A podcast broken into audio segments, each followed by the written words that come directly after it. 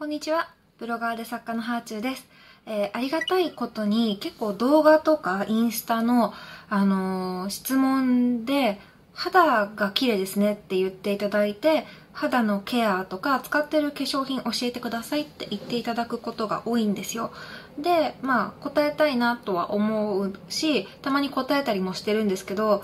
でも答えながら、もしかして私、間違ってることを教えてないかなっていう風にちょっと不安になってきて最近1冊本を読みました。と正しいスキンケア辞典っていう本でとこの本ですねこの間皮膚科に行った時に待合室に置いてあった本なんですよ。で、まあ、皮膚科に置いてあるから、そんなきっと、すごい間違ったこと書いてあるとか、とんでも美容本ではないと思うんですけど、まあ、面白そうだなと思ってパラパラ読んでみて、すごく役立ちそうだったし、まあ、当然その、待ってる時間では読み終わらなかったので、その場で待ち時間に Amazon でポチりました。でね、早速読んだんですけど、えっと、この本は皮膚科医さんと元化粧品開発者さんと栄養士さんの3人の専門家が3人の視点からいろいろこう、化粧品とかスキンケアについてのアドバイスをくれる本ですね。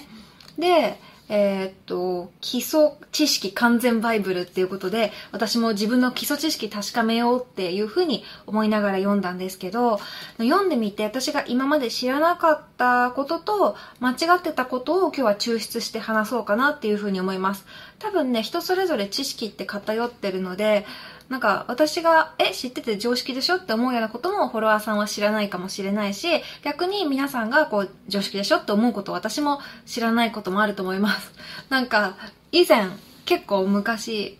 あの YouTube にいろんな動画アップしていた時代に、えっと、メイクの手順をアップしたら、コンシーラーの使い方が間違ってたとか、なんかね、やっぱね、私が普通にこう当然でしょって思ってるものとかも他の人から見たらえ違うよみたいなことねたくさんあるからね。まあそういうのを知らないうちにこう発信してしまうと結構炎上したりとかねそんな経験もあるので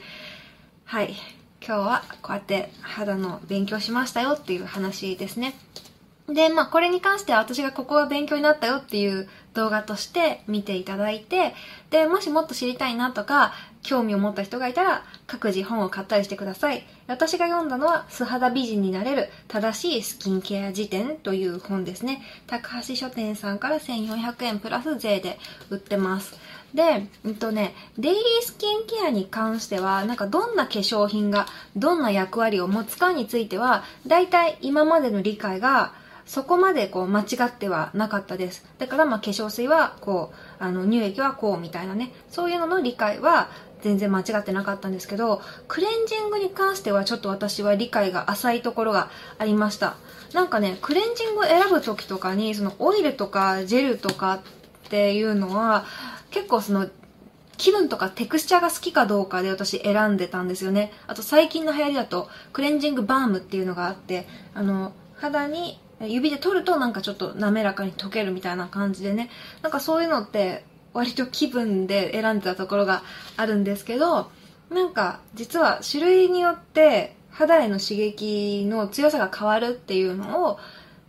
そこまで理解してなかったですね。なんかオイルがちょっとこう肌に対して、えー、強めとかシートタイプは肌こすっちゃうから良くないとか、そういうぼんやりした理解なんですけど、ここの本には図が載ってて、で、刺激が低い順に、えー、ミルクタイプ、クリームタイプ、ジェルタイプ、オイルタイプ、シートタイプっていう順で、だから、えっ、ー、と、シートタイプが一番刺激が強くて、ミルクタイプが一番刺激が弱いんですよね。で刺激が強いってことはやっぱり肌に負担がかかるから肌に良くないそうです。で、もちろんね、これあくまで参考で、化粧品によってやっぱ成分とかも違うので、そのそれ前提で聞いてほしいんですけど、あと、この本の中では、クリームタイプにおすすめナンバーワンマークがついてました。で、メイクの濃い日は、あの、オイルタイプ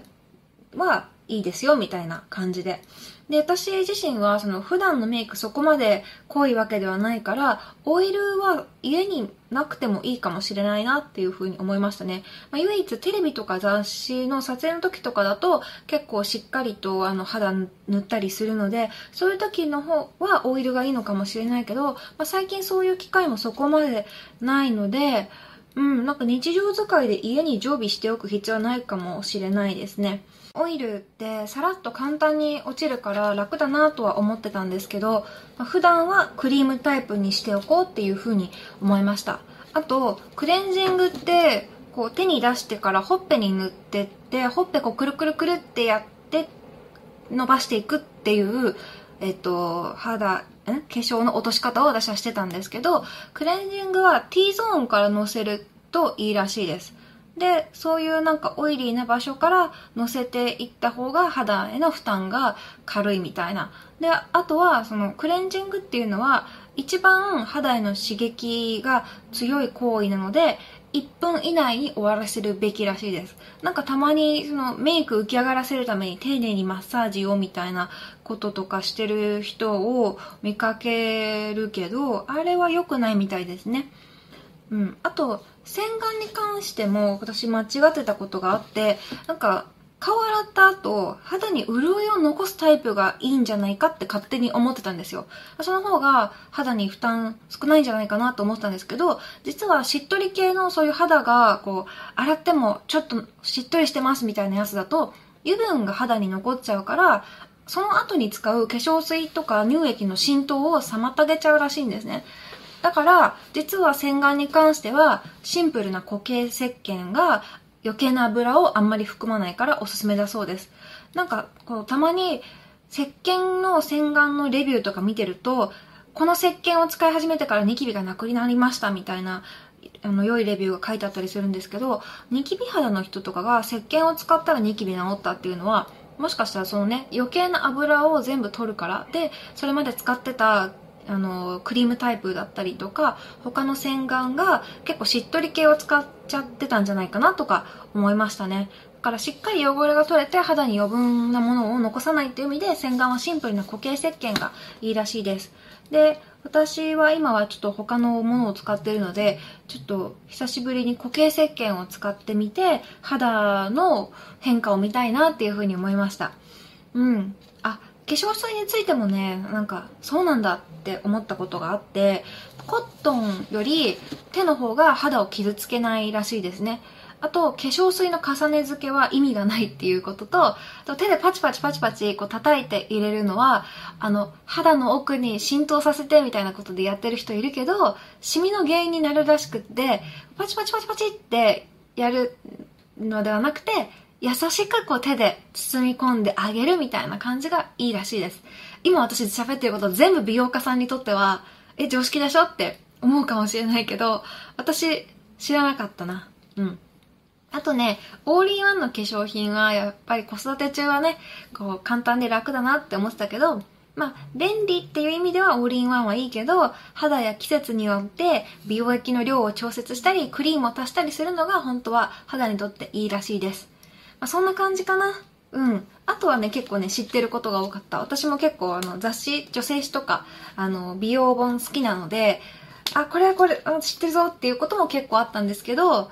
改めて、あの、読んでみると、クレンジングとか洗顔とか、日々毎日やってることでも、誤解とか知らなかったことたくさんあったので、やっぱ学び直すって大事だなっていうふうに思いました。